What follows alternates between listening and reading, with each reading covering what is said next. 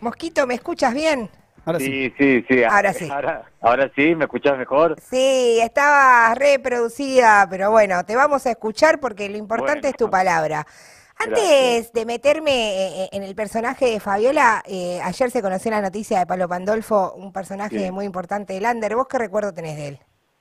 La verdad que me impactó lo, lo- lo la sorpresa, ¿no? El hecho de que Pablo fue un ser eh, maravilloso, un poeta. Yo estaba enamorada de, de, de Pablo. Eh, Él nunca, bueno, ¿Nunca lo supo? Nunca lo supo, pero este, yo cada vez que iba a escucharlo, a verlo, y más cuando en una época él tenía una melena hermosa, recuerdo lleno de rulos, Sí. este, era de ahí por los 90, la Muy época darks. de Porco, y, y bueno, y, y me encantaba, entonces era, era fan, este, desde el silencio más respetuoso, y me sorprendió, y, me, y es muy dolorosa la partida de, de artistas que, que se quieren, ¿verdad? Y, y- y bueno, Bueno, una época difícil. una Sí. época difícil. Pero hablemos de cosas lindas como el personaje de. Fabiola. ¿Cómo es que llegaste al marginal, a ser la jefa del pabellón? Al marginal llegué a través de, de un casting, que me la prueba que me tomó Vanina Marto, la, la jefa de casting de, de Underground. Me acuerdo que fui eh, de varón, porque como sabía que el marginal trataba de, de presos, dije, bueno, me voy de varoncito. y con- conté una producción que me llevó días. Costó, costó. Sí, costó un poco, eh, eh, hasta con cierta barbita, qué sé yo. Bueno, la cuestión es que quedé como jefa de pabellón trans, o sea, lo, lo, lo habré hecho tan bien el varón, y digo, va de travesti. ¿Y cómo fue la construcción de Fabiola? La construcción de Fabiola fue, mira, fue eh, introspectivamente hallar mi propia eh, travesti, cosa que yo ya venía haciendo con- en mis espectáculos Sí. y en ciertas normas de mi vida.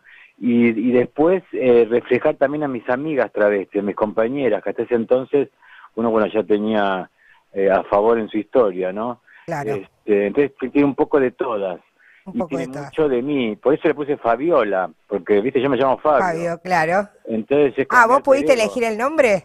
Sí, sí, Alejandro Ciancio, el excelente director de, de, de todas las marginales, eh, desde el 1 a las 5. Eh, el primer día que fui a- al set de filmación, me fue a recibirme, me, me sentó, ensayamos y me dice, eh, quiero que tenga un nombre tu personaje.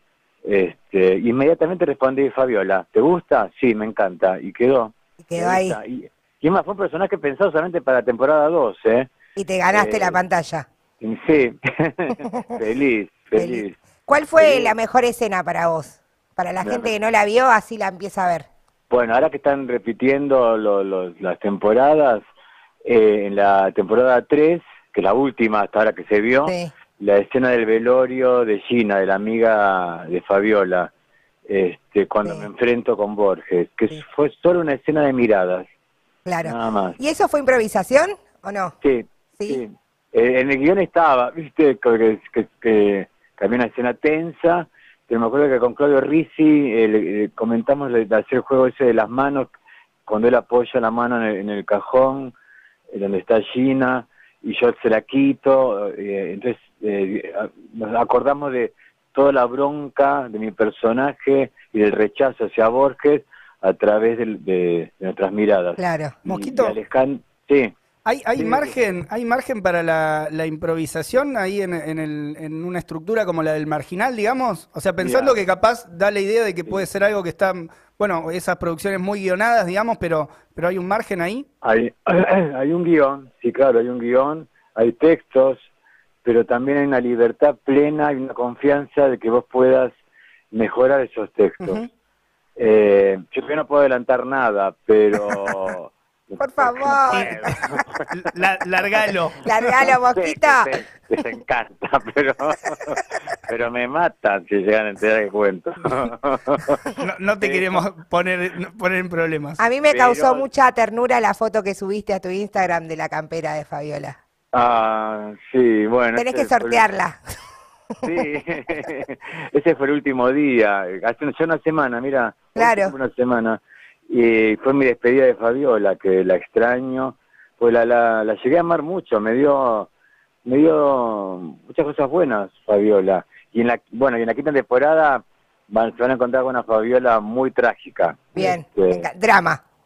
Sí, sí. Drama. eh, sí, eh, absolutamente dramática y, y muy defensora de su gente. Bien. Este, Sí, eh, Mosquito, pero- eh, sí. Fabiola fue, bueno, uno de tus últimos personajes. ¿Te acordás del primero? Que me lo contaste en este programa, pero el público se renueva. del primero en televisión, Sí, eh, me olvidé. A ver, era, eh, no, no era en, una película? Yo, yo te ayudo a recordar. Ah, no, sí, el, primer, el primero de todo fue Nosotros Claro. la Guerra. Así sí, claro, de ahí nació Mosquito. Yo cada vez que hago eh, algún inicio de algo, que, que es, me quedan esos nombres pues para siempre. Mosquito, que me quedó como seudónimo artístico, y, y mira, y Fabiola, que ya hay gente acá en el barrio también dicen Fabiola. Directamente Fabi. Ya, ya, ya quedó. Che, eh, el, el año pasado, en, perdón, te, te, te Sí. tuteo, pero el año Sí, pasado en la pandemia armaste una movida también para ayudar a los artistas. Sí. ¿Cuál es la situación de la cultura ahora? ¿Seguís con esa movida? Continuamos con actividad solidarios, sí, continuamos entregando bolsones de alimentos. Ahora cada 15 días, antes era todas las semanas, todos los fines de semana es cada 15 días, tanto en capital como en provincia. Todavía hay muchos compañeros y compañeras que, que están sin trabajo. Claro. Este, que poco a poco van, vamos a empezar a activar eh, nuestras vidas cul- en- en- en- Culturales. culturalmente. Pero, eh, mira, el otro día fui al teatro, me Sí. animé, eh, pues yo estoy muy obsesionada con todo esto y, y me cuido bastante.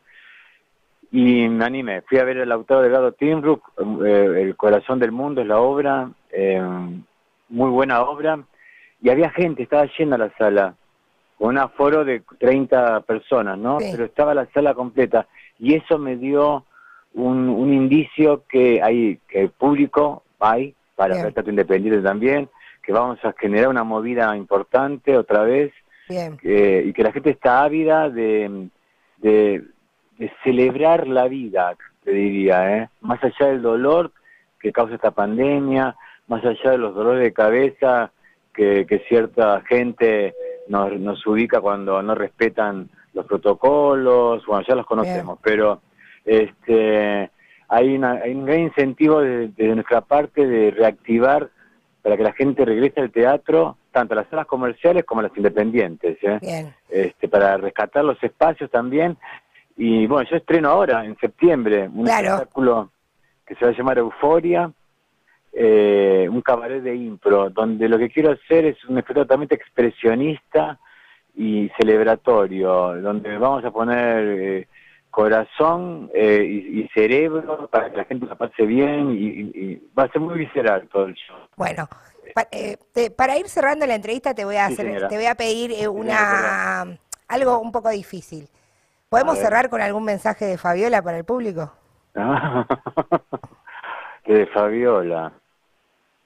Y lo que pasa es que Fabiola es muy mal hablada. Por eh, eso. la la insultando. La puta que los parió, hijos de remil puta, perdón.